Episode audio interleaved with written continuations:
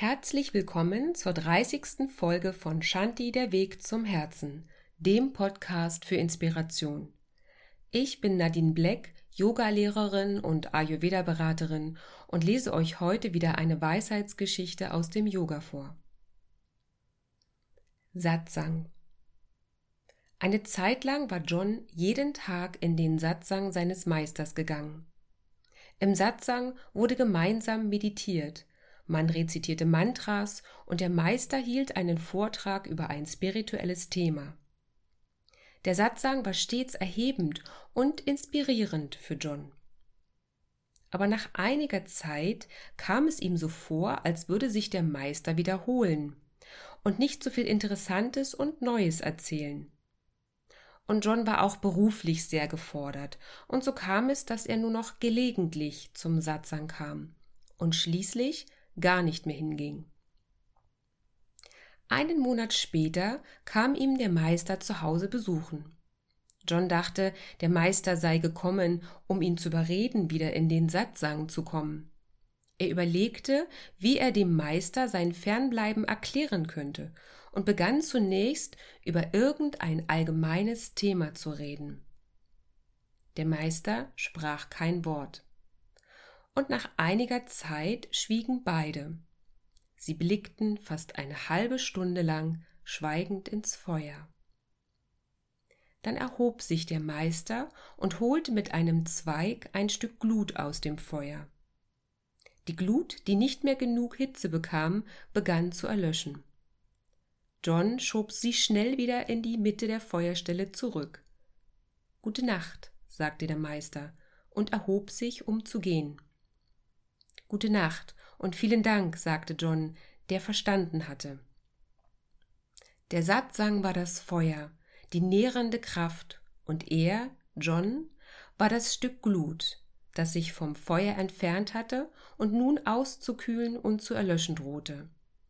Und er beschloss wieder in den Satsang zu gehen. Wie finden wir hier unsere Inspiration? Beginnen wir mit dem Begriff Satsang. Wörtlich übersetzt bedeutet der Sanskrit-Begriff Satsang Zusammenkunft mit der Wahrheit. Sat bedeutet so viel wie wahr oder weise. Sangha meint das Zusammenkommen oder den Umgang. Menschen kommen zusammen, um der Wahrheit näher zu kommen, durch gemeinsames Hören, Reden, Nachdenken und die Versenkung in Lehren. Sie streben nach der höchsten Einsicht. Wie man gleichwohl erkennen kann, ist diese Form des Strebens nicht für jeden geeignet. Wir Westler tun uns heute noch schwer, ohne ein befremdliches Gefühl ein Mantra zu rezitieren. Die bestehenden Vorurteile oder die schlechte Erfahrung im Musikunterricht oder die Angst, plötzlich von anderen gehört zu werden, sind nur einige mögliche Erklärungen. Doch nähert man sich Stück für Stück einigen vorher charmös anmutenden Techniken an, so stellt man fest, huch, das macht ja sogar Spaß. Hier und da findet man den Begriff Kollektivbewusstsein, jene geistige Einheit eines sozialen Systems, wie Gesellschaft, Gruppe oder Kollektiv, die das System identitätsstiftend zusammenhält und sich in Sprache und Schrift, Moral und Recht, Brauch und Gewohnheit, Tradition und Institution, Wissen und Gewissen manifestiert. Werte und Traditionsbewusstsein ändern sich in der heutigen Zeit schneller denn je. Unsere modernen Errungenschaften machen es uns vermeintlich immer leichter, allein klarzukommen. Und das dick überschminkt und gefiltert mediale Wunderland lässt die Menschen mehr denn je nach Individualismus streben. Gleichzeitig suchen wir nach dem Sinn unserer Existenz. Wie einst aus dem Marvel-Universum entsprungene fantastische Parallelwelten existieren beide Extreme nebeneinander. Die Frage ist nur, mit oder ohne Happy End? Noch in den 80er Jahren galt Yoga als spirituelle Nische und eher sonderbar. Wirken nicht diese Vorstellungen von den barfüßigen, hippie-gestylten, Gitarre spielenden und irgendwie alles liebenden Wesen nicht auch noch heute?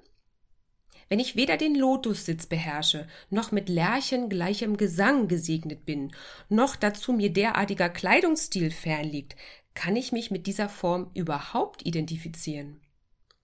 Letztlich entsteht genauso eine mit Halbwissen Cocktail geschwängerte Collage zum Thema Spiritualität. Demnach sei Yoga ein Entspannungskurs. Im Yoga müsse man sich verbiegen können, Yoga sei nur etwas für Frauen oder Yoga sei wie Warzen besprechen. Kein Scherz, alles schon gehört. Was tun wir also? Ganz klar, wir folgen den Trends Buddha-Artikel kaufen, in die Wohnung und in den Garten drapieren und mit bunten Mandalas bedruckten T-Shirts rumrennen. Nur was tun wir da eigentlich genau? Identifizieren wir uns tatsächlich mit dem Buddhismus oder folgen wir eben nur einem Markt? Und ja, ich gebe offen zu, in meinem Garten findest du nicht nur eine Buddha-Figur. Wenn ab nächste Woche der Trend ist, sich einen Karl Dall-Kopf in den Garten zu stellen, weil er ganz plötzlich von den Medien zum ehrwürdigen Idol auserkoren würde, würdest du das tun? Oh ja, ich kann mir gerade lebhaft deinen Gesichtsausdruck vorstellen beim Visualisieren einer Karl Dahl-Figur auf deiner Flurkommode. Sind wir schlichtweg überfordert von der Flut an Möglichkeiten, sei es spirituell oder materiell, Wer will ich sein? Zu wem will ich gehören? Wenn ich nicht weiß, wer ich bin, treffe ich dann die richtigen Entscheidungen? Gibt es überhaupt richtige oder falsche Entscheidungen oder gehört alles zum Weg? John geht regelmäßig zum Satsang. Es tut ihm gut, wirkt erhebend und inspirierend, dennoch bricht er ab. Ich frage mich, sind wir noch eine Gesellschaft, die sich durchbeißt? Haben wir es vielleicht einfach zu gut? Um irgendwas durchhalten zu wollen oder müssen. Laut Vera Birkenbiel haben wir besonders in der jetzigen Zeit die Möglichkeit, uns geistig zu entwickeln. Wir müssen unser Essen nicht jagen. Stell dir vor, du müsstest das Steak im Supermarkt erjagen. Ein tolles Bild. Lauter hungrige Menschen, die wie wild den Verkäuferinnen hinterherrennen, um. Aber ich schweife ab. Wir müssen kein Holz schlagen, um es warm zu haben. Auch müssen wir kein Wasser aus dem Brunnen holen. Wir steuern auf eine Work-Life-Balance-Ära zu. Obwohl ich mich nicht des Eindrucks erwehren kann, dass es sich zukünftig eher um eine Life-Work-Balance-Ausrichtung handelt.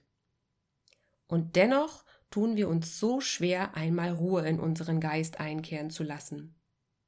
Hinzu kommen unsere mammutartigen Erwartungen. Es muss immer etwas Neues, Aufregendes und Nutzenbringendes sein, sonst ist es nicht effektiv. Nehmen wir uns überhaupt noch die Zeit, um wirklich wahrzunehmen? In diesem Fall spreche ich tatsächlich aus Erfahrung. Um die Welt besser zu verstehen und ein wertvolles Mitglied der Gesellschaft zu sein, dachte ich, ich muss lernen und lernen und noch mehr von mir verlangen. Auch wenn mich das ein Stück näher zu mir selbst gebracht hat, so katapultierte es mich auch genauso gut meilenweit weg von mir. Welch Ironie. Ist es nicht auf der anderen Seite in vielen Kulturen eben wegen dieser scheinbar einfachen und klar geregelten Strukturen viel leichter, die Spiritualität zu bewahren? Ein Leben im Einklang mit der Natur. Wolf-Dieter Stoll schreibt in seinem Buch Schamanentum die Wurzeln unserer Spiritualität. Das Nicht-Verbundensein mit der Natur, die ja Quelle und Träger des sogenannten Spirituellen ist. Auch das Nichtverbundensein mit dem eigenen Körper, der ja auch Teil der Natur ist, das ist eine Quelle des Krankseins. Nicht verbunden sein heißt gebrochen sein, nicht mehr heil sein. In Afrika, Südamerika, Australien und so weiter gibt es noch ursprünglich lebende Kulturen. Wie schnell verurteilen und bewerten wir diese indigenen Strukturen, da sie befremdlich oder sogar grausam erscheinen? Bei den meisten Naturvölkern gibt es Übergangsriten, die für junge Männer fast immer mit Fasten, Mutproben und Schmerzen verbunden sind. Erst dann sind sie heiratsfähig und damit ein anerkannter Teil einer Gemeinschaft.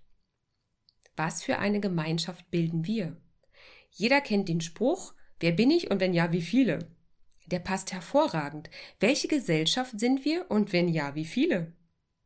Stecken nicht ganz tief in uns die Wurzeln dieser Ursprünglichkeit?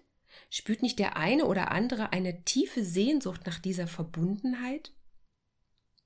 Auf diesem Weg der Selbstfindung, der Suche nach der passenden Gruppe oder Gemeinschaft, kann es durchaus passieren, dass man vom Weg abkommt. Dann sind es die Menschen, die dir auf unbequeme Art und Weise einen kleinen Hinweis, Schubs oder nennen wir es doch beim Namen, einen Arschtritt geben, um dir liebevoll zu sagen, sag mal, was soll denn das werden, wenn's fertig ist? Hast du einen Knall nicht gehört?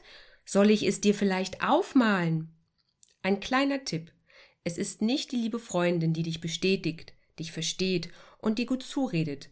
Es kann jemand ganz anderes sein, vor dem du quasi völlig entblößt dastehst und kaum genug Hände hast, um alles bislang gut getarnte zu verdecken. Ich sage dir, das ist nicht angenehm, wirkt dafür aber sehr lange nach. Schau dich um. Es gibt sie, diese Hinweise und Wegweiser. Finde das Feuer, in dem deine Glut genährt und gestärkt wird.